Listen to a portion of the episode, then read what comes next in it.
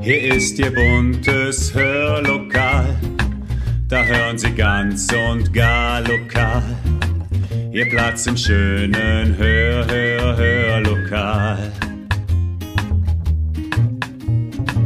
Herzlich willkommen zum Podcast Hörlokal. Unterhaltung aus dem Nassauer Land.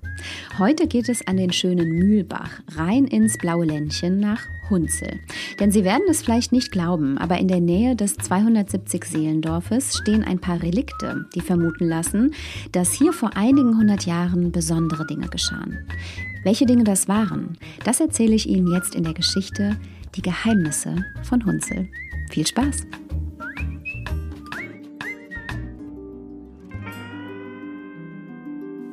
Die Geheimnisse von Hunzel. Manche Orte sind voller Geheimnisse und wenn wir dort verweilen, können wir ihnen nachspüren. Hunzel im blauen Land ist ein solcher Ort, denn hier trugen sich schon in uralten Zeiten seltsame, bisweilen furchterregende Ereignisse zu, von denen ich euch hier erzählen will. Schon als die Römer das blaue Land besetzt hielten, geschahen wundersame Dinge.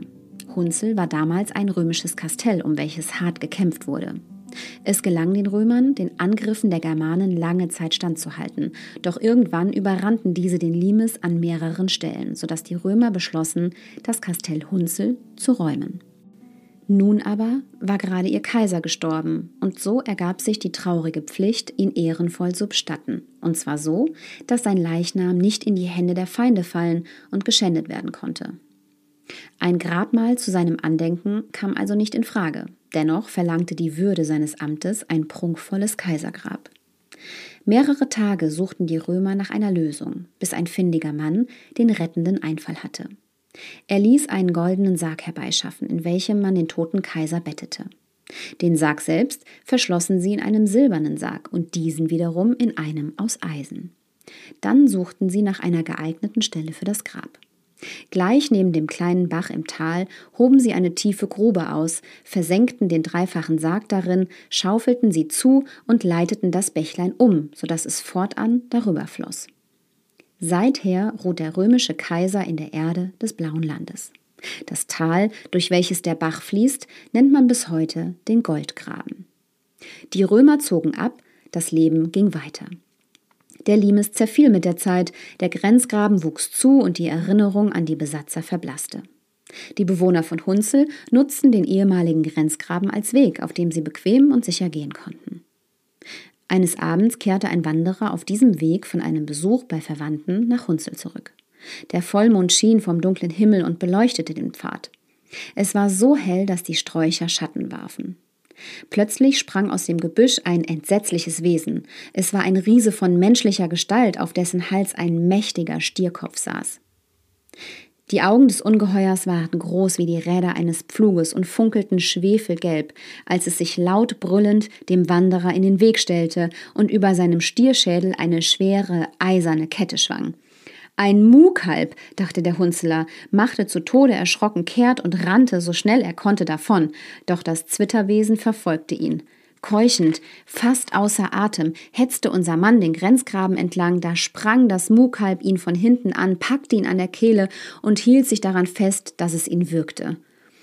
Weiter lief der Mann, doch sein Sträuben half ihm nichts. Immer schwerer wurde die Last auf seinem Rücken, er wankte, wurde langsamer und brach schließlich erschöpft zusammen.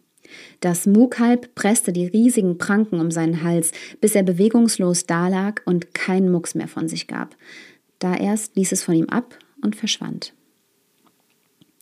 Wie durch ein Wunder kam der Wanderer in der Morgendämmerung wieder zu sich und schleppte sich auf allen Vieren nach Hunzel.